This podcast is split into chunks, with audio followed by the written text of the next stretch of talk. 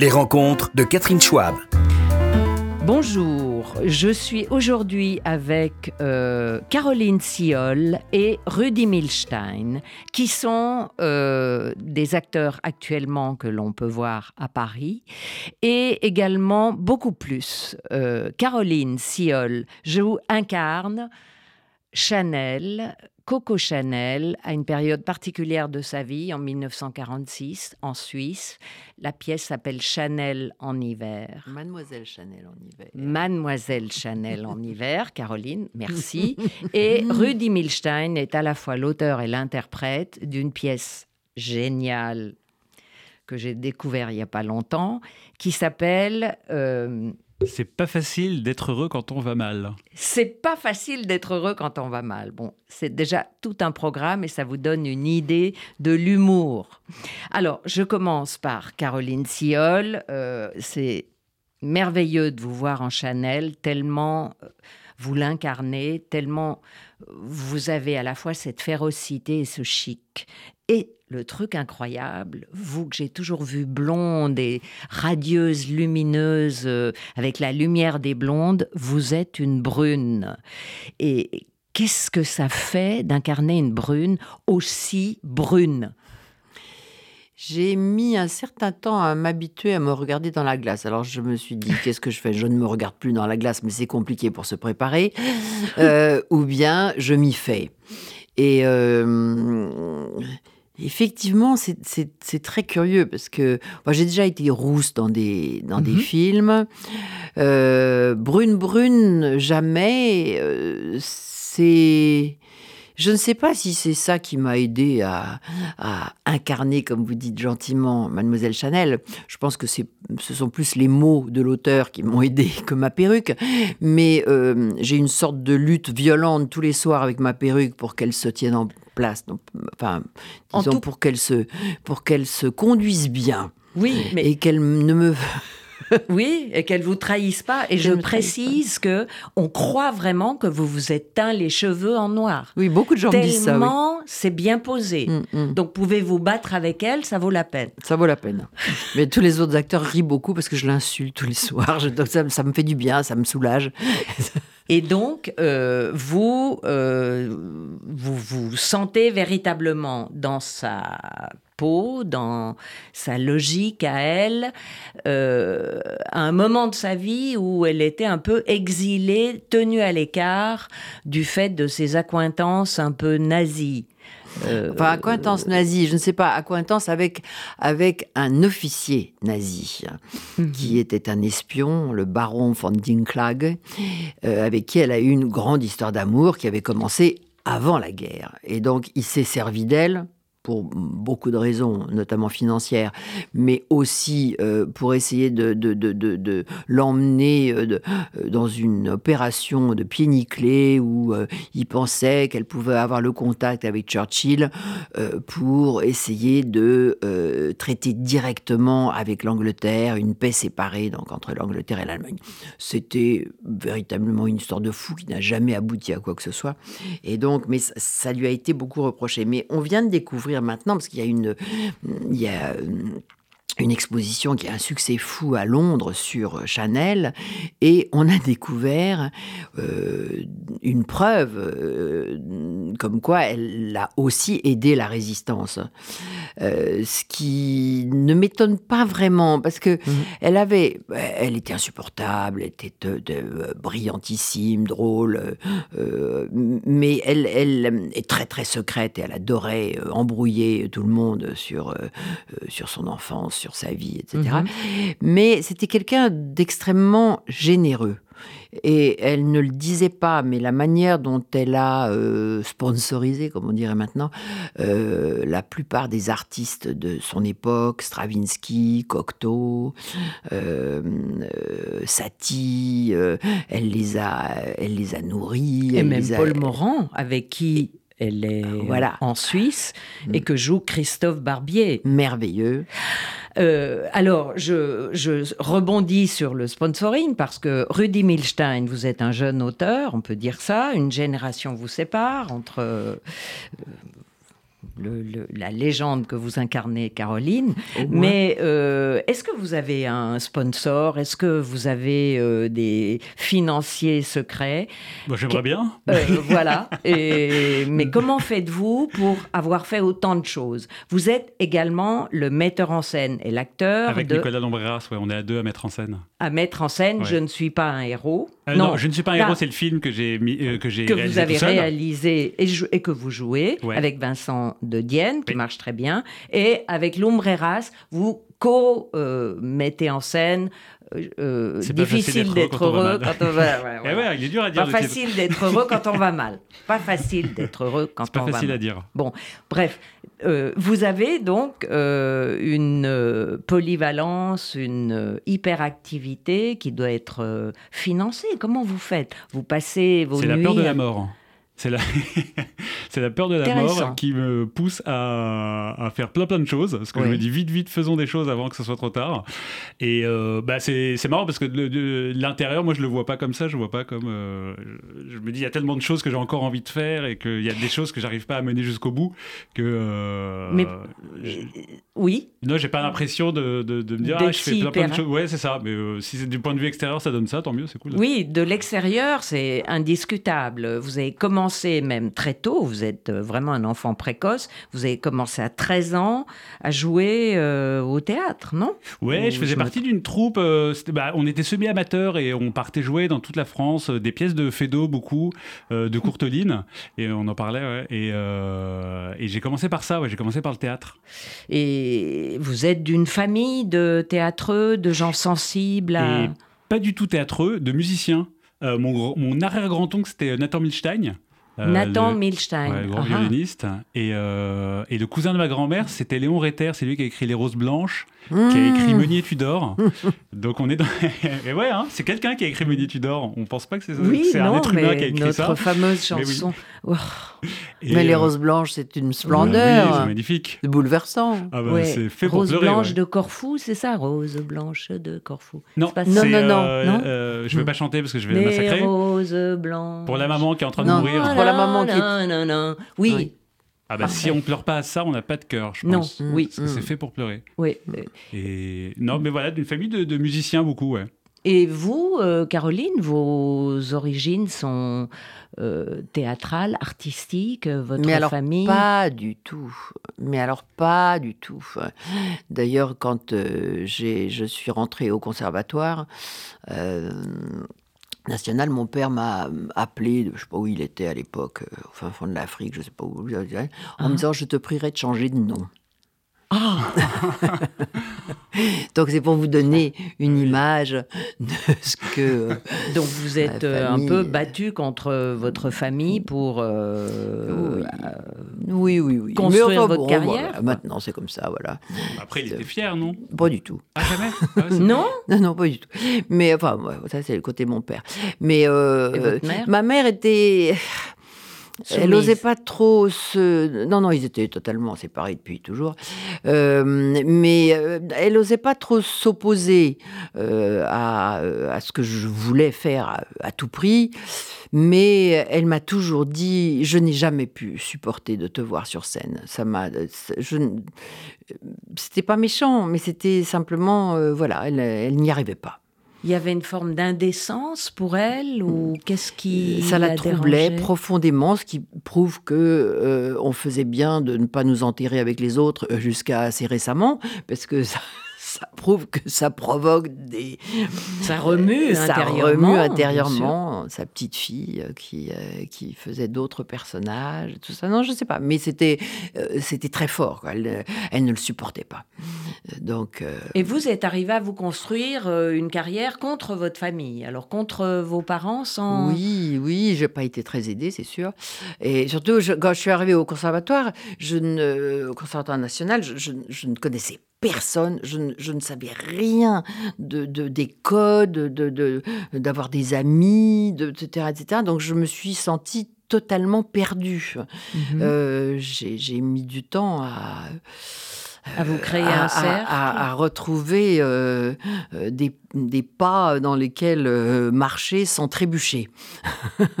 Mais bon, voilà, tout le monde a ses, histoires. Rudy, vous aviez ça, non? Vous étiez très soutenu par votre famille, je crois. oui, bah, ils écoutent, donc je vais pas leur dire non parce qu'ils vont très mal le prendre. Mais euh, oh non, au début, euh, forcément, ils ont d'autres rêves. Ils espèrent. Euh, c'est pas très rassurant le métier de comédien. Moi, ils ont été rassurés quand j'ai commencé à écrire. pour eux, c'était déjà plus cérébral. Donc tout ce qui est lié à, la réflexion, pour eux, c'était plus rassurant. Pour eux, comédien, c'était trop, trop abstrait. Euh, effectivement, ils prenaient aucun plaisir à me voir jouer aussi. Euh, peut-être parce que j'étais mauvais, je sais pas. Mais surtout parce que c'était très euh, dérangeant pour eux de me voir d'être quelqu'un d'autre, quoi.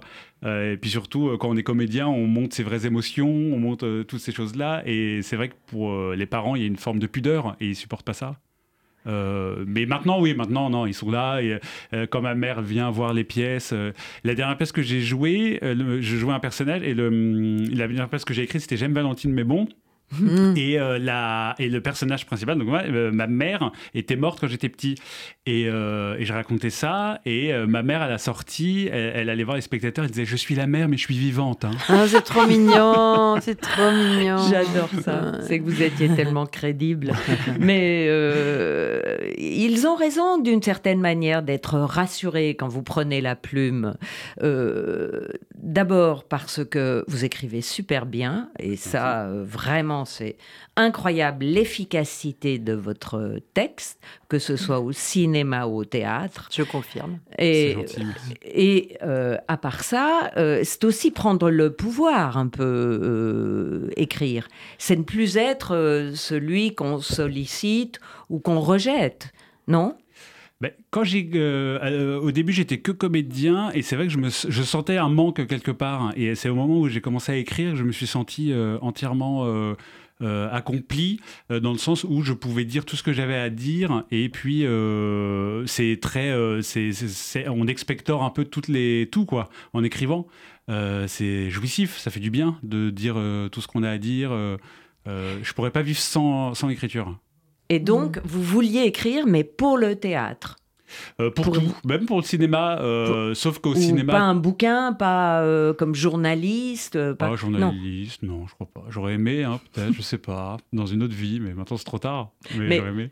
alors, votre pièce au théâtre Le Pic, qui est pas facile d'être heureux quand on va mal, est une forme d'analyse sociologique et journalistique de votre génération, des trentenaires un peu paumé, maladroit, euh, féroce, euh, solitaire. C'est une thérapie. Pour vous, ça l'a été? ah bah oui, bah ouais. Ouais, parce que euh, c'est vrai que quand on, observe un peu les gens autour, euh, et puis surtout dans les grandes villes comme Paris, on est quand même souvent, très souvent agressé, euh, agressé par dans la rue ou même agressé par parfois par des gens qu'on connaît. On est souvent agressé par des comportements, des, des, des, des, gens, des connaissances qu'on trouve qu'on n'aime pas ou parfois parce que ça fait écho à nos propres défauts, et puis parfois parce qu'on ne comprend pas pourquoi telle et telle personne agit de telle manière. Et c'est vrai que la thérapie, la lecture, ça aide à avoir de l'empathie pour l'autre, ça aide à, mieux comprendre l'autre, à pourquoi il agit comme ça. Et puis aussi, euh, moi, une pensée qui m'apaise beaucoup, c'est de me dire euh, qu'on est tous là à gérer chacun notre propre mortalité. Et en fait, à partir du moment où on intègre ça, je trouve qu'on euh, considère l'autre pas comme un être humain qui gère sa propre mortalité, qui gère ce drame-là. Je trouve que c'est bouleversant. de voir comment chacun se débrouille avec cette donnée-là, avec laquelle on est né et qui est horrible. Mmh. Et, à partir de là, on a Moi, ce que j'ai beaucoup aimé dans, dans Je ne suis pas un, héros, c'est que, comme toutes les très très bonnes comédies, ce sont en fait des tragédies. Oui.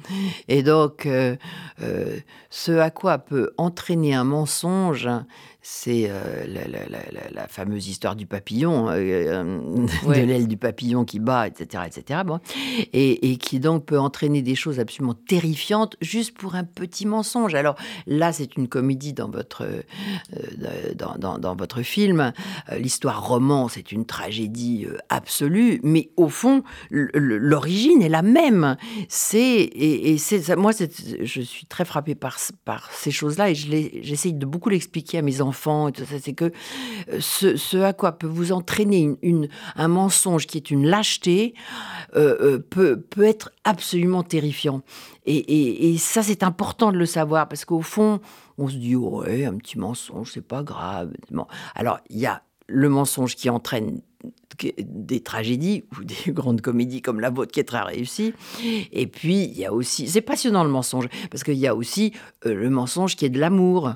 Euh, on dit pas tout par amour, par... Euh, bon, donc c'est une, c'est un, un paradigme humain qui est très intéressant, qu'il est très intéressant de développer et que donc vous en avez développé une partie que j'ai beaucoup aimée. C'est très drôle de rire des mesquineries des gens, des, ratés, des défauts. Moi, je trouve qu'il n'y a rien de plus drôle. Quoi, Mais là, euh, en l'occurrence, dans votre film Je ne suis pas un héros, euh, il y a un double jeu très dangereux et qui fait intervenir la mort dans votre comédie. C'est-à-dire que c'est une grosse boîte qui commercialise des produits cancérigènes. Mm. Et le type euh, joue le double jeu de venir en aide aux victimes tout en servant sa compagnie. Euh, on est en plein manifestation des agriculteurs. Là, euh, ça pouvait pas tomber mieux, si je puis dire. Mais euh, vous, est-ce que d'ailleurs, il faut s'engager aujourd'hui dans les films, que ce soit comédie, tragédie et bah, c'est très moi, je, je, lis un engagement, en tout cas, dans votre film, au-delà du mensonge génial. Mais c'est très dur de bien agir quand même. C'est très dur. on est quand même face à des, des, des, des groupes, des gens qui sont tellement puissants qu'on par moment on se dit bon bah à quoi bon? Et à quoi est-ce que ça va servir à quelque chose que je me batte? Est-ce que ça va servir à quelque chose que je prenne pas de bain ce soir? Euh, est-ce que euh, bon bah parce que de toute façon il y en a qui font tellement de, mauvaises choses qui utilisent des, produits qui sont pas bons et tout ça est-ce que le bain que je ne vais pas prendre ce soir va vraiment aider euh, la planète quoi? Donc vous en êtes un peu là ah, bah, à vous sûr. interroger bah, bien sûr de se mais en fait bien évidemment. radical. Bah, non mais bien évidemment il faut faire les choses. Il faut essayer de bien faire les choses mais c'est extrêmement compliqué. Puis c'est très culpabilisant aussi de ne pas les faire.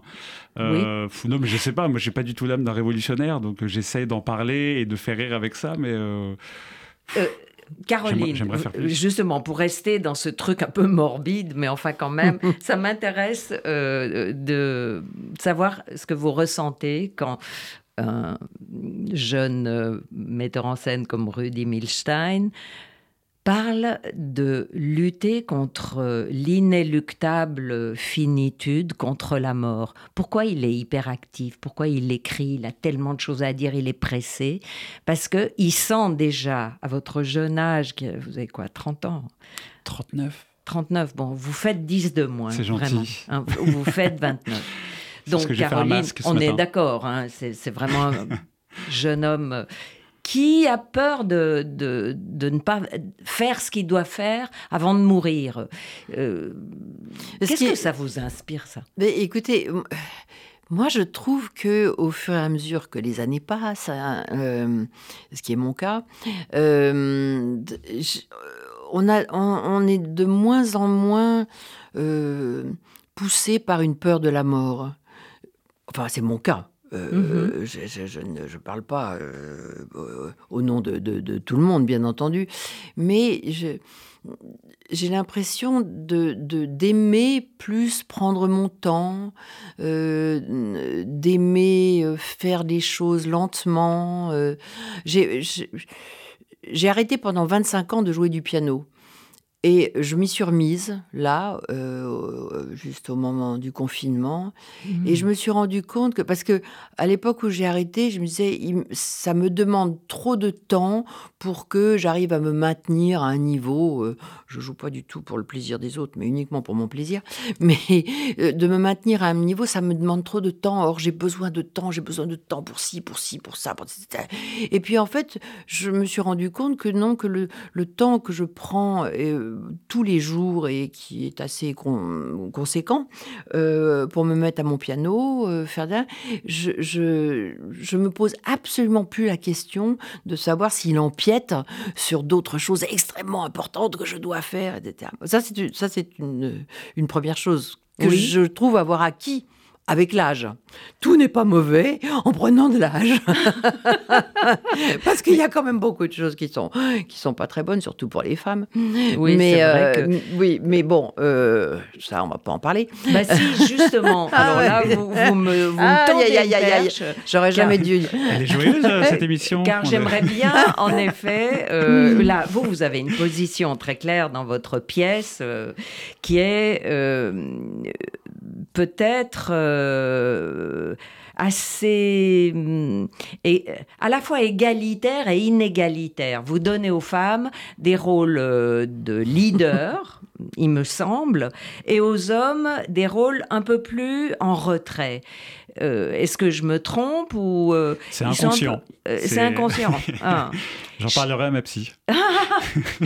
Vous avez vous rencontrez une psy euh, Bon, régulièrement comme tout le monde, non Ah, très bien, oui, oui, oui. Ça fait progresser. Moi, le seul psy que j'ai aimé, il est mort. Donc euh, après, tous les psys, ça a été dramatique. Ils sont- je n'ai pas du tout, du tout aimé tous mes psys. Donc Ah, j'en ai, mais j'en avais un merveilleux, il est mort. C'est pas gentil du tout de sa part. C'est dégueulasse. Donc, euh, très bah oui, égoïste. donc C'est- voilà. Enfin bon. Et euh, mais Passons. ça vous aidait à sortir de vous-même sur scène. euh, Ouais, ça me- vous poussait. euh, Sur scène, je sais pas, mais enfin, ça- oui, ça, ça aide toujours, bien entendu. Ouais, oui, il faut le une, dire, C'est une des bonnes, euh, quand même, une, une- une des bonnes découvertes du XXe siècle. C'est c'est la psychanalyse, c'est Mhm. sûr.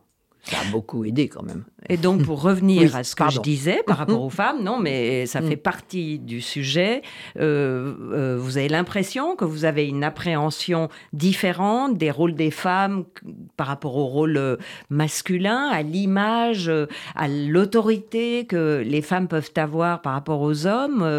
Euh, ça m'a frappé, j'avoue, dans cette pièce, de voir deux leaders. D'ailleurs, elles ont chacune un solo qui est euh, extraordinaire, d'une puissance euh, et d'une violence que les hommes n'ont pas.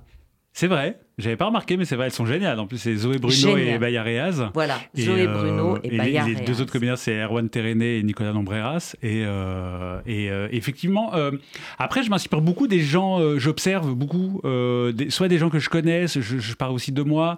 Donc peut-être que je fréquente des femmes fortes, je sais pas, Oui, qui ont des mais- problématiques. euh, je sais, euh, tout- ce que j'écris, c'est de l'observation. Donc, euh, Et c'est un vécu qui est propre euh, à votre personne, à Oui. votre.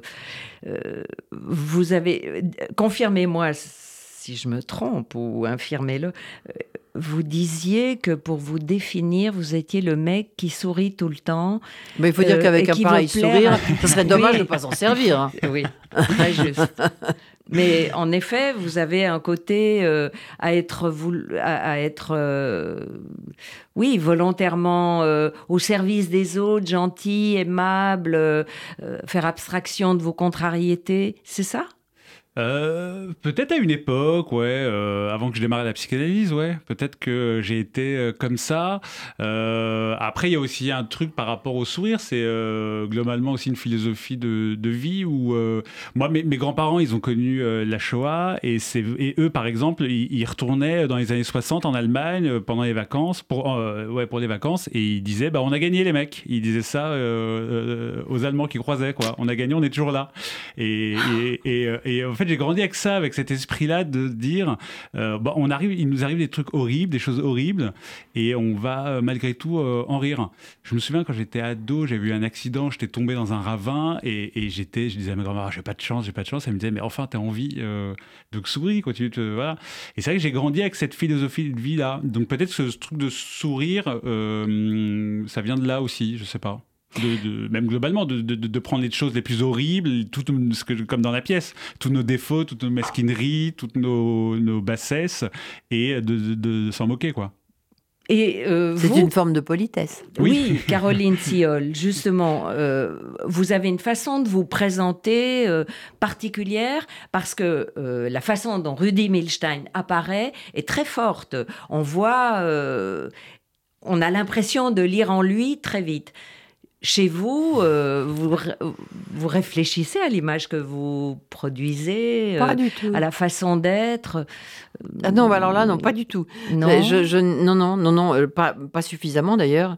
je, je, je, réfléchis pas du tout, du tout, du tout à, à, à, mon image. Ça ne m'a jamais concerné. Est-ce que vous... pas assez. Et est-ce que vous avez intégré l'idée euh, d'être une actrice qu'on choisit, c'est-à-dire que euh, il y a une forme d'impuissance je crois me souvenir que vous avez écrit un scénario plusieurs, et coproduit ah, plusieurs scénarios. Donc mm. pour prendre la main un petit peu sur votre carrière. C'était, comme Rudy le dit, c'était, c'était parti d'une envie Mhm. C'était pas une réflexion euh, pour le pouvoir dont on parlait tout à l'heure à propos de gens extrêmement puissants. Euh, ce sont des envies euh, et des opportunités aussi. Ça, il faut savoir les, saisir. et en l'occurrence, c'était quoi? C'était euh, bon pour une des histoires, c'était un, livre que j'avais énormément aimé et j'avais envie de. Je trouvais le personnage merveilleux euh, et j'avais envie de d'effectivement euh, de l'interpréter et donc de l'écrire. Mhm. et puis, euh, pour l'autre, c'était une histoire folle d'adoption en Chine et tout. Donc, ça, j'adorais le, le, fait de, partir dans ma tête euh, très, très loin et euh, dans des horizons que je ne connaissais pas forcément. Mais euh, ça a donné des productions, euh, ça vous Oui, oui, oui. Il y a eu, euh, il y en a, il y a un film qui s'est appelé La moitié du ciel. En chinois, la moitié du ciel, c'est la femme, ce que je trouve très joli. Mmh quand même. Et donc, euh, ça s'est appelé La moitié du Ça n'a eu absolument aucun succès, mais enfin, bon, c'est pas très grave. C'était un joli film. je dois dire que, alors, pour rester sur un registre euh, particulier, je vous ai vu jouer une scientifique atteinte progressivement d'Alzheimer. Ah, ça, j'ai adoré euh, ça. C'était la maison d'à côté. Oui. Je n'étais pas sûre. la maison d'à côté au Petit Saint-Martin. Au Petit Saint-Martin, oui. Extraordinaire. Vraiment, vous aviez. Alors, est-ce que vous aviez une part dans l'écriture de cette pièce? Alors, j'avais choisi la pièce, oui. Euh, j'avais choisi la pièce et euh, effectivement, bon, c'est pas moi qui l'ai adapté, mais j'ai tout, tout organisé une fois, j'ai adapté euh, une pièce. J'ai joué un truc qui s'appelait, un seul en scène d'ailleurs, qui s'appelait la dernière conférence de presse de Vivienne Lee. Euh, Vivienne Lee, Scarlett, O'Hara, euh, et qui a eu une vie insensée avec Laurence Olivier, etc. Et c'était une pièce magnifique que j'avais lue en anglais. Je l'ai adaptée en français et je l'ai jouée à la Comédie des Champs-Élysées. Mais c'est vrai qu'il y a des rôles comme ça qui vous marquent plus que que d'autres. Et euh, le rôle de la maison d'à côté m'a vraiment bouleversée. J'ai adoré jouer ça. Et euh, par exemple, quand vous jouez des rôles aussi forts comme Viviane Lee ou euh, cette scientifique atteinte d'Alzheimer, est-ce que ça modifie le, le, parcours de votre carrière? Est-ce que euh, ça fait surgir des réalisateurs, des metteurs en scène que on ne soupçonnait pas, qui n'imaginaient pas que vous seriez capable de faire ça par voilà, alors bah, vous venez de dire exactement ce que j'allais raconter, ce qui n'est pas tout à fait à mon honneur d'ailleurs. Mais qui est? Non mais qui est que, euh, je crois que chaque fois que j'ai fait une pièce ou, un film ou tout ça, j'ai eu toujours des gens du métier qui sont venus me voir et me disaient Oh, mais jamais on n'aurait imaginé que tu, pouvais faire ce genre de choses. Et donc, à chaque fois, je disais, mais enfin, bon, depuis le temps, quand même, que je, je, suis dans ce métier, euh, ça devrait... Ah oui, mais vraiment là, jamais on aurait. Alors, euh, si on est de bonne humeur, on prend ça euh, du bon côté, c'est-à-dire qu'on les a impressionnés, c'est bien, etc. Si on est de mauvaise humeur, on se dit non, mais quand même, j'en ai fait d'autres.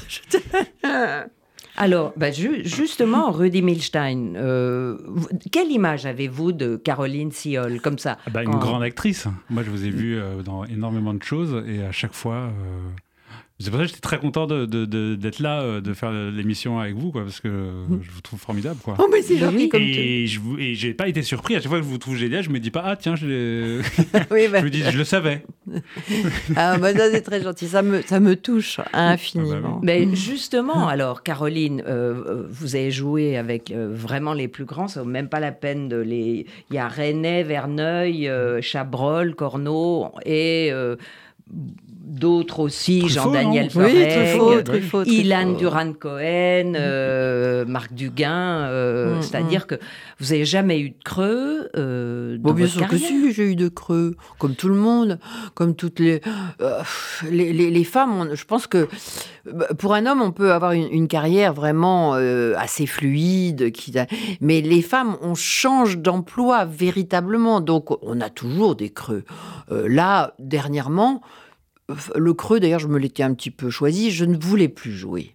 Je voulais ah. plus jouer au théâtre parce que j'en pouvais plus de, de, de, de, euh, comment dire, de l'investissement. Je déteste ce mot parce qu'en plus ça a un côté financier. Mm. Mais, mais euh, l'engagement énergétique. énergétique. Moi, je, je, je, je, suis épuisée quand je joue au théâtre. Et donc, euh, je, j'en pouvais plus. Puis je trouvais, je sais pas, que le public avait un peu changé, que ah. c'était, que t'entends, on leur donne des trucs, on se dit, mais qu'est-ce que c'est bien. Et puis en fait, bon, ça ne réagit pas comme... plus à sa juste valeur. Oui, oui. Donc j'ai eu un, moment donné où j'ai dit bon allez ça suffit, euh, j'en ai assez. Et puis je, ne jouerai plus, je ne jouerai plus, c'est terminé. Et il y a hein. eu une pièce en particulier qui et puis vous voilà, a fait... on m'a envoyé euh, Mademoiselle Chanel en hiver, je l'ai lu et puis euh, j'ai dit non mais je peux pas, je peux pas refuser ça, c'est pas possible, c'est trop bien, c'est trop bien écrit, c'est trop intéressant, c'est trop passionnant, c'est euh, donc euh, euh, moi je mets jamais longtemps quand on m'envoie des trucs pour répondre. Et il était très surpris d'ailleurs parce que je crois qu'il n'y a pas beaucoup d'actrices comme ça. Et alors donc mhm. je, le lendemain je, l'ai appelé l'auteur et, et, euh, euh, Thierry, la salle. et, euh, et, je lui dis, écoutez, voilà, je, je voulais plus jouer, donc je, on, va, on va faire une lecture. On va faire une lecture. Et je vous dirai, après la lecture, si, si je me sens capable de, de remonter sur scène.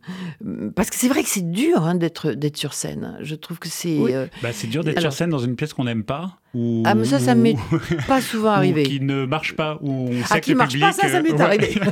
c'est douloureux d'arriver, de, savoir que le public ne prend pas, euh, soit qu'il aime pas, ou soit mm, qu'il aime, mais qu'il vient pas, quoi. C'est douloureux aussi. Mais oui, puis, et puis on a besoin d'une d'une d'une force, d'une d'une d'un oui d'un engagement total. Moi c'est ce que je dis quand je refuse quelque chose qui est pas mal. Mais tu sais je dis mais je peux pas parce que euh, au théâtre je, je, je, quand, je quand, je le quand je le fais quand j'accepte alors je c'est à 195% euh, que je le fais. Donc euh, donc voilà. Et vous l'avez aussi, cet engagement fou euh, quand vous jouez ah ah bah Est-ce que c'est la même fatigue, le même... Euh, bah, euh, c'est dévorant à ce point-là?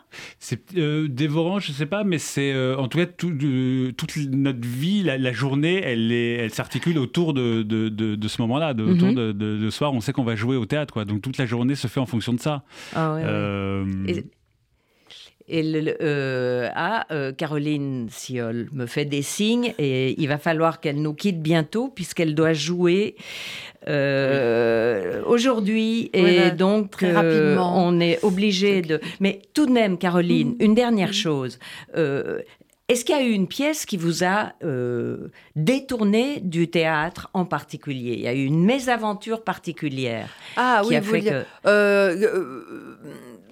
oui, j'ai eu, j'ai eu, j'ai eu des, des, aventures qui ont été plutôt des mésaventures que des belles aventures, mais euh, ça a été plutôt dû aux, gens avec qui j'ai été et euh, ça m'est arrivé une fois ou deux fois, disons, avec qui vraiment je n'avais pas d'atome crochu. Voilà, je n'avais, je savais pas très bien pourquoi j'étais là, quoi. Et, la pièce marchait néanmoins? Euh, oui, oui, oui, oui, oui, mais Bon, c'est ce qui vous a marqué parce qu'on est hypersensible. oui, la Bah question. voyons, bah voyons, bah voyons, comme si j'allais vous le dire. Bah, Peut-être c'est un service à rendre euh, à d'autres. Euh, oui, non, non, on va pas. Mais euh, non, non, mais c'est vrai que j'ai. Alors, j'ai eu des, des pièces. Par exemple, la, la première pièce que j'ai jouée euh, euh, après le conservatoire, euh, ça a été quelque chose. C'était Les Parents terribles, euh, mise en scène et jouée par Jean Marais avec Madeleine euh, Lila Kedrova, et, et, et, et je vous assure que. Et alors là, j'avais un tel trac, mais un Oui. tel trac avant la générale. J'ai jamais vu une générale pareille. Depuis, ça ne se fait plus d'ailleurs. Mais il y avait vraiment, mais tout Paris, tout Paris, c'était effrayant. Et j'avais un tel trac que j'étais pliée en deux et je n'arrivais plus à me relever. Et Mm. donc, alors ma mère m'a emmenée tout de suite chez le médecin, etc. On a fait une radio et le type a dit mais c'est insensé, son estomac est replié comme ça. Donc euh, c'est normal qu'elle puisse plus se, se relever. Donc pour vous dire les, les états dans lesquels on peut se mettre. Mais ça a quand même été une... donc c'était très violent parce qu'en plus euh, Madeleine et Lila se haïssaient et moi je débarquais là-dedans. euh, chacune essayait de vous, vous tirer dans le, de son côté, etc. Moi j'adorais Madeleine Robinson. Ça a été quelqu'un, ça a été une grande amie et Oui. c'est elle qui m'avait mis euh, là-dessus. Mais enfin, elles n'étaient pas faciles sur scène. Elles Donc, étaient rivales. elles étaient. Non, mais c'était terrible. Donc, donc on était dans une, dans une atmosphère absolument redoutable. Donc, c'est vrai qu'il y a eu des pièces qui ont été plus difficiles que d'autres. C'est vrai. Et vrai. quand, vous dites, et quand vous dites que le public n'a plus cette capacité d'appréhender euh, les beaux textes et tout, on dirait que vous êtes un peu déçu par euh, l'audience actuelle. euh, Enfin, là, le- j'ai de la chance parce que euh, Chanel marche très, très bien, parce qu'on l'a joué six mois Oui. l'année dernière et qu'on le reprend pour un mois et que ça marche très bien. Mais euh, euh, oui, de temps en temps, je vois, en tant que spectatrice, je vois des pièces qui. Mais mm, je- j'en tombe par terre tellement je trouve ça mauvais et je vois le public qui de rire et je me dis, bah, je suis plus du tout dans le coup. Lesquelles pièces Et, et, et, et, et, et, et- et- et Lycée de Versailles, euh, des pièces que je trouve absolument merveilleuses et qui n'ont pas trouvé leur public. Donc euh, c'est vrai que de temps, mais c'est normal, c'est normal. Je- euh, tout le monde, tout le monde, euh, euh, les, les avis sont sont, sont non, mais, différents. mais- euh, mais- ça voudrait dire que. et donc ça me, ça me, ça me trouble, ça me Mais, trouble euh, sur, selon sur le. vous, oui. c'est un phénomène nouveau. C'est qu'aujourd'hui, euh, les gens sont moins à l'écoute des textes un peu sophistiqués, peut-être, Peut-être, et qu'il leur faut un truc plus simple. Alors pas. que euh, la pièce de Rudy Milstein est très dense, mine de rien. Il y a quatre euh, textes différents, quatre personnages différents, et qui demandent une attention très soutenue parce que ça va très très vite. Oui. Et là, euh, on a l'impression qu'en face, dans la salle, les gens suivent, ne ratent pas un mot. hein. Et il faut pas. Donc, euh, je sais pas, Rudy, est-ce que vous, vous avez l'impression euh, que... J'ai l'impression faut- que le succès, c'est quand même un alignement de, de planètes, quoi. C'est-à-dire, c'est Oui. une, c'est Oui. une addition de choses qu'on ne Mm. maîtrise pas. Il y a là une part de chance. Et c'est vrai que quand ça, quelque chose marche, c'est une bénédiction. C'est euh, C'est une bénédiction. Au, cinéma aussi, c'est pareil. Ouais, c'est pareil, c'est tellement rare. Mm. Rudy, alors, dites-moi comment euh, vous, vous recevez euh, les, les commentaires, euh, les critiques, euh, est-ce que euh, ça vous affecte Est-ce que ça vous sert Ou est-ce que c'est destructeur? Oh non, c'est pas destructeur. Bah, là, pour la pièce, on, a démarré, là c'est la troisième semaine et j'ai énormément de chance, on a énormément de chance, ça se passe super bien pour l'instant. Euh, Il y a du monde et puis les réactions sont assez dingues, enfin, ça réagit beaucoup dans la salle et, et- et les retours sont très cool pour l'instant. Je pense qu'on n'a pas joué assez longtemps pour avoir encore des mauvaises critiques, mais ça va forcément venir, c'est normal, c'est-à-dire que tout Ah, est... Peut-être que est- pas du tout. Bon, ça n'existe pas. Puis c'est pas bon signe, même si tout le monde aime. euh, je trouve c'est. Non, mais euh, là, j'ai l'impression que vous avez touché exactement une corde sensible qui concerne euh, pas qu'une génération euh, de trentenaires, mais vraiment une population urbaine qui vit perdue dans une ville devenue euh, agressive, inhumaine, euh, euh, désadaptée à notre tempo humain. Enfin, est-ce que vous avez conscience de Bah, ça? Vous ressentez Oui, oui, bah, chaque personnage incarne une problématique différente liée à cette espèce de solitude et de dépression urbaine. Moi, le, le personnage que j'incarne, il est constamment sur les applications pour rencontrer l'amour de sa vie. Donc, il est une espèce de déperdition. Il se noie complètement sentimentalement. notre personnage, joué par Erwan Terené, Timothée, qui est lui plus sur cette espèce de, de, de, narcissisme total, de voilà, j'ai aucun problème, tout va bien, etc. Le personnage joué par Zoé Bruno, c'est plus ce truc de, bien-être, de yoga, de, recherche de l'absolu et, et de, gentillesse et jusqu'à quel point on s'efface du coup en étant dans un truc à ce point-là de, vegan, de, euh, d'être généreux avec l'autre. Euh, un autre personnage qui incarne la dépression, joué par Nicolas Lambrera, cette dépression, euh, la solitude à 40 ans, qu'est-ce qu'on fait quand on se retrouve seul du jour au lendemain et qu'on a passé la date, qu'on estime avoir passé la date de péremption sur le marché du travail, comme il dit, enfin sur le marché de, sentimental. Oui, des amours, c'est ça, absolument. Euh, ouais, c'est vrai que les problématiques sont assez larges. C'est ce qu'on nous dit pour l'instant, c'est que c'est tous les, les, spectateurs se reconnaissent dans, dans ces cinq problématiques-là. Ouais. Et je pense que ça va continuer parce que vous avez vraiment tapé juste.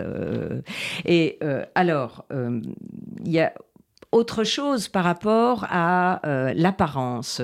On a parlé de Chanel, qui elle était peut-être euh, la plus sensible à l'allure qu'on dégage, au costume dans un opéra ou dans une pièce de théâtre, et euh, à la façon de se présenter au monde. Et vous, vous semblez dire, que ce soit dans votre pièce ou dans votre film, je ne suis pas un héros, que on, doit se défaire des apparences. Si j'ai bien compris, on, on est esclave de de, quelque chose, euh, d'une bonne apparence qu'il faut cultiver.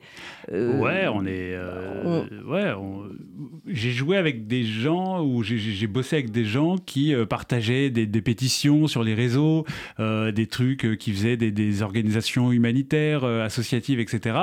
Et qui parlaient mal aux techniciens, par exemple, qui disaient quand, quand la, star de la tête d'affiche du spectacle était fâchée avec quelqu'un, il arrêtait d'adresser la parole à cette personne. Et j'ai vu des gens se dire euh, ah. humanistes et, euh, etc. très engagés et, socialement et en même temps très mal se comporter au, quotidien. Moi, c'est cette question-là de l'apparence qui m'interroge, c'est de se dire euh, bah, va jusqu'au bout de la démarche, quoi. Oui, mine de rien, sous votre sourire, vous êtes drôlement féroce. Hein, et c'est vrai que c'est intraitable. Et Dieu sait s'il est important d'en parler. les, vous avez eu des mésaventures comme ça, c'est-à-dire qu'il vous est arrivé de vous fâcher avec des gens euh, en étant aussi direct je, dis les choses, ouais. Donc, ouais, ouais, ouais, c'est vrai que parfois ça peut. ça va, j'ai des amis, hein, mais. Mhm. oui. j'ai encore des amis, donc ça doit bien se passer. Oui. Mais euh, c'est vrai que je dis les choses, ouais. Mais c'est ce que j'ai constaté euh, quand j'y étais. Vous avez euh, beaucoup de copains qui viennent vous voir et qui vraiment apprécient à sa juste valeur cette pièce de théâtre. Mais est-ce que vous vous êtes appliqué dans votre vie, là, à cultiver un réseau qui vous permet euh, de monter vos productions sans attendre trois ans, euh, de... parce que j'ai l'impression que ça va vite avec vous. Vous écrivez vite, vous, vous m'avez dit que vous avez mis deux mois à écrire le texte, et euh, vous montez assez rapidement des productions théâtre, aussi bien qu'un film. Bah, le film, j'ai mis du temps, j'ai eu ah. l'idée en 2013 du film. Ah bon? Et, ah, ah ouais, ouais. Oui, fait 10 ans. c'est ça. Après, je euh, j'ai pas bossé pendant 10 ans euh, dessus, mais euh, et puis là, la pièce, j'ai écrit la pièce, c'était en 2021. C'était pendant le confinement, le deuxième confinement. Donc elle se monte, ouais, en janvier 2024. donc c'est après, ça va relativement vite parce qu'en fait, c'est le temps de, de, faire des lectures, trouver des prods et tout ça. Mais j'ai pas, je sais pas, de l'intérieur, j'ai l'impression que ça va pas assez vite. Mais ah bon? Donc vous, vous avez pas l'impression que vous vous êtes constitué un network, un, réseau qui vous permet euh, de trouver l'argent, de trouver l'agent, de trouver le théâtre, euh, bah, pour la pièce, par exemple, celle-ci, euh, c'est pas facile d'être heureux quand on va mal. Euh, à un moment, les producteurs, on s'était posé la question de dire est-ce qu'on met des gens connus dans les rôles pour que ce soit plus facile de faire venir du monde? Et je voulais pas, je voulais jouer avec mes potes. Je voulais jouer avec des gens que je connais, que je trouve formidables. Et, et vous avez sont- raison, c'est incroyable. Bah, ils sont hein. géniaux, On je les adore. découvert, mais vraiment. Les- tous les quatre, quatre je les personnages. adore. Ouais, Euh, ouais. C'est des acteurs formidables, les quatre. quoi. J'adore jouer avec eux. Je suis hyper heureux de les retrouver le soir. Et du coup, vous avez mis plus longtemps à trouver un théâtre parce que euh, ils n'étaient pas connus. Il y a, euh, je sais pas si c'est ça, oui. euh, après aussi, il y a quelque chose de la, la- la pièce. Je sais, euh, les- un des retours qu'on a eu aussi, c'est que euh, c'est pas forcément consensuel dans le sens où on, on dit des choses, on va assez loin, quoi. On dit des choses qui sont assez hard sur certains sujets et on, on dit les choses, quoi. Mhm. Et, et- Sur la sexualité, Oui. sur l'usure conjugale, sur l'homosexualité, sur la Sur la consommation. Et alors, justement, la Shoah. euh, Moi, je l'ai vécu. Enfin, mes, par- mes grands-parents l'ont vécu, donc euh, j'ai euh, Donc- grandi avec ce traumatisme-là, donc j'ai besoin de- de- d'en rire, j'ai besoin de, de, de, de- de parler de ça, j'ai besoin de, rigoler dessus. C'est compliqué de, dire- rigoler dessus parce que c'est pas le ça, euh, c'est pas possible de rigoler dessus, mais j'ai besoin d'en parler. Et Mhm. euh, Eh bien, parlons-en. Là, actuellement, après ce qui s'est passé le 7 octobre en Israël, euh, vous l'avez reçu comment euh, Je ne sais pas si vos grands-parents sont encore vivants ou... non, mes grands-parents que- ne sont plus là. Moi, j'ai une grande partie de ma famille qui habite là-bas, euh, qui habite en Israël. Donc, euh, ouais, c'est douloureux, bien évidemment que c'est douloureux. Donc- et puis les réactions, certaines réactions ont été compliquées à recevoir aussi. On vous a Euh, agressé, il y a eu des discussions vives, des débats euh, dans votre entourage? Les débats, ça, ça me dérange pas. De, euh, les gens, mes amis sur les réseaux qui sont, qui disent certaines choses avec lesquelles je suis pas d'accord, j'aime bien aller leur parler euh, pour échanger avec eux. Et puis souvent, c'est stérile malheureusement. Souvent, c'est des gens qui partagent des, des, des PowerPoint et tout ça sans connaître, sans maîtriser le sujet. Mais de temps en temps, on, tombe sur quelqu'un qui, qui, qui maîtrise, qui connaît le sujet et avec qui c'est très agréable de débattre, même si je suis pas du tout d'accord avec eux.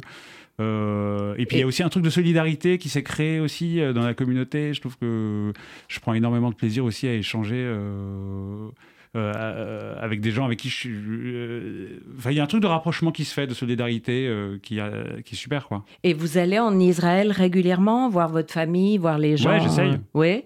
Et euh, est-ce que vous avez l'impression que les jeunes sont aussi intéressés à la politique euh, qu'ils devraient l'être, ou qu'on l'est ici en France, euh, où euh, on peut pas faire un dîner sans s'engueuler à un moment ou à un autre euh, sur la politique, non?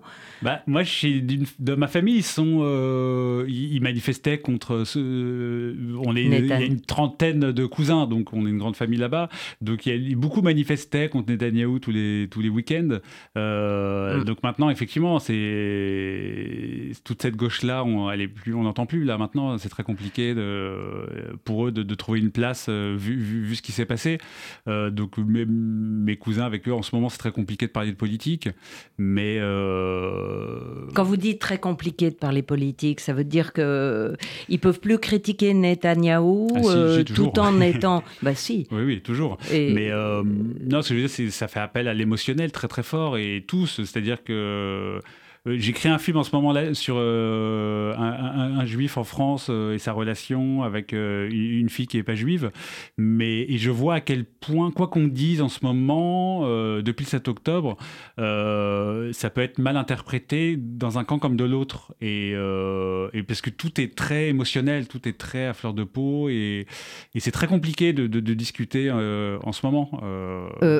Est-ce qu'on n'est pas de toute façon, quelle que soit la position qu'on prend, condamné à avoir des ennemis de l'autre côté Euh, Il il n'est pas possible de trouver un juste milieu aujourd'hui. euh, non, euh, malheureusement. ouais. Mais euh, du coup, euh, est-ce que vous parlez de leur engagement politique à vos cousins? Est-ce que eux n'auraient pas dû, euh, je ne sais pas ce qu'ils font comme métier, mais euh, Oui, les quelques fois où je suis allée en Israël, j'avais l'impression qu'il y avait un désintérêt des jeunes pour la vie politique, pour s'engager en politique, pour essayer de mettre leur talent, leur intelligence au service d'un- d'un- de la gestion d'un pays et pas seulement faire de l'argent, de la recherche. Ou... Est-ce que vous avez ressenti... euh, Bah, Il n'y a pas de gauche vraiment. euh, moi, ce qui me disaient mes cousins, c'est qu'il n'y a aucun talent à gauche, euh, mais c'est un truc qu'on entend aussi en France. euh, oui. Dans la gauche politique, la vous gauche voulez politique, dire. oui, oui. Il y a pas de, il, déplore ça, il déplore qu'il n'y ait pas de grande personnalité à gauche qui qui soit assez forte pour pour être un, contre contre pouvoir face à Netanyahou là-bas. Ouais. Et est-ce que quand vous allez là-bas, euh, vous êtes stimulé d'une manière ou d'une autre euh, par euh, l'énergie, l'invention bah Ça vous apporte quelque chose? Ouais, c'est génial. J'adore l'énergie qu'il y a là-bas parce qu'on se parle, il y a quelque chose de très. on dit des choses, pareil, c'est très frontal. quand je me retrouve à une soirée, par exemple, où je connais personne, bah, en cinq minutes, les gens viennent poser des questions, les gens s'intéressent à ceux qui ne connaissent pas. Il y a cette curiosité-là, je l'adore là-bas, qu'on ne retrouve pas trop ici. Euh, à Paris, en tout cas. Oui, à Paris, ouais. Euh, j'adore ce, truc-là. C'est très facile de rencontrer du monde. Euh, j'adore cette énergie. Et vous avez la possibilité de faire jouer vos pièces euh, et d'exporter votre film euh, Moyen-Orient et en Israël en particulier. C'est. J'aimerais bien, j'aimerais beaucoup. Oui, ce serait même euh, très fructueux pour eux, il me semble. Bah, pour, pour la famille aussi, pour montrer à la famille. tout le monde serait content. Et est-ce que là, vous écrivez sur euh, une histoire d'amour compliquée, si j'ai bien compris, avec un juif et une euh, goy, une non-juive. Et là, euh, votre position, c'est quoi? C'est le désaccord politique entre les deux qui s'aiment néanmoins? Oui, c'est ça. C'est que lui, c'est un juif qui veut pas du tout prendre parti, ni pour l'un ni pour l'autre, parce qu'il veut qu'on le laisse tranquille. Et, il, il, est né d'une famille moitié-moitié, Ashkenaz Farad, donc il est né dans une espèce de contradiction euh, constante. Et il est face à il tombe amoureux de cette euh, de cette fille qui n'est pas juive et qui elle est très engagée euh, contre Israël très antisioniste. Et, et, voilà c'est qu'est-ce qui va se passer? Comment est-ce que cet amour là est possible aujourd'hui quoi? Est-ce que vous avez l'impression que de la part des Français qu'il soit juif ou pas, euh, il est absolument impossible d'avoir de l'empathie ou d'être euh, de réussir à se mettre à la place euh, des Israéliens. C'est pas parce qu'on est juif qu'on arrive à se mettre à la place des Israéliens. J'espère pas, j'espère pas. Ce serait terrible, ce serait euh, triste d'arriver à ce constat-là. Moi, j'ai discuté avec des, des, gens qui sont qui avaient des propos sur les réseaux extrêmement durs sur Israël et en débattant avec eux, ils arrivaient à comprendre certaines choses qu'ils ne comprenaient pas au départ. Je pense qu'en discutant, en prenant le temps de discuter, ouais. Qu'est-ce qu'ils ne comprenaient pas? Et quand vous leur dites euh, une lumière s'allume euh, je sais plus c'était quoi le sujet, de discussion. C'était sur euh, euh, rien que le terme, par exemple, antisioniste ou antisioniste. Si, on, si on, analyse le mot antisioniste, sioniste, c'est pour la création d'un foyer juif. Et antisioniste, ça veut dire qu'on est contre la création d'un foyer juif. Donc déjà se dire antisioniste, ça veut dire qu'on ça veut dire qu'on dit je suis contre la création d'un foyer juif. Donc c'est une, certaine forme de l'antisémitisme. Donc le mot n'est pas le bon. Je pense qu'il y a aussi un problème de vocabulaire globalement. On entend plein de choses horribles qui sont dites sur Israël. Alors évidemment, il y a plein de choses qui ne vont pas dans la situation actuelle et dans la politique aussi, mais euh, qui je suis, moi, pour donner mon avis euh, là-dessus. Et, pareil, je, leur dis la même chose, même, moi qui grandis avec ça, qui est baigné là-dedans, je maîtrise pas assez le sujet pour pouvoir m'exprimer là-dessus. Donc pourquoi, euh, toi qui connais encore moins, tu te permets de dire certaines choses, quoi? je trouve qu'il y, y a, un problème de, vocabulaire. On, on, aime bien employer des concepts, des mots, parce que ça fait référence à des choses passées et c'est très facile, c'est très instantané, il n'y a pas besoin de vraiment réfléchir, on partage des, des PowerPoint sur euh, les réseaux. Mais euh, à force de faire ça, on ne s'intéresse plus aux choses, on creuse pas et c'est pas très. Euh, euh, on dit des choses qui sont inexactes et qui sont fausses et on n'emploie pas les bons mots et on crée du, du, du, bruit au bruit quoi. On, ajoute du, oui, des parasites à la vraie réflexion. En, croyant bien faire quoi. Oui, de fait, aujourd'hui, on vous rétorquera qu'il n'y a pas 56 discussions à avoir. il faut arrêter les combats, on est en train de mettre une population à genoux, euh, de l'affamer, etc. Et euh, que, euh, que faire bah, Malheureusement, j'ai pas, je sais pas, moi, j'ai pas la solution, je sais pas. Non, non. bien évidemment, ce qui se passe, c'est horrible, mais moi, quand je parle avec mes cousins, ils me disent, mais c'est horrible, bien évidemment, tous ces bombardements sont horribles pour la population. Mais c'est-à-dire qu'on a été agressé, donc qu'est-ce qu'on fait? On est obligé de, de, de, répondre. Et c'est vrai que moi, j'ai pas d'argument. Il y a un moment, je suis à court d'arguments, quoi. On pourrait parler encore longtemps, effectivement, mais euh, la solution, elle n'est pas simple et euh, c'est pas, on parle pas, de ça ce soir qu'on va. Oui. Alors justement, on parle des Juifs, mais on ne parle pas de, ça. On, peut, on, en parle un peu, mais enfin, on parle de tellement d'autres choses à la place. enfin, avec cette question-là. donc, je rappelle le nom de la pièce. Pas facile d'être heureux quand on va mal. Ça se joue au théâtre Le Pic. Ça dure au moins jusqu'en avril. Et pour l'instant, ça se remplit très très vite.